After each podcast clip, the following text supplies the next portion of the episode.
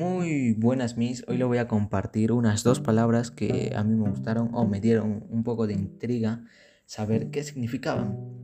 Como por ejemplo, la primera palabra que se cuesta un poco de, para mí es un poco complicada de pronunciar, pero es dingolondango, que es una expresión que se puede usar tanto en forma plural para los amigos, que es una expresión de cariño, amor, eh, lo puedes usar con tu familia, o amigos que les tengas mucho aprecio. Y la segunda palabra, que también me pareció un poco curiosilla, es balumbo, que es algo, es como, es una cosa algo complicada de llevar, pero no pesa mucho, es más por el bulto que hace, que por el peso que es como llevar es como llevar una caja vacía. No pesa mucho, pero es muy grande y incómoda llevarla.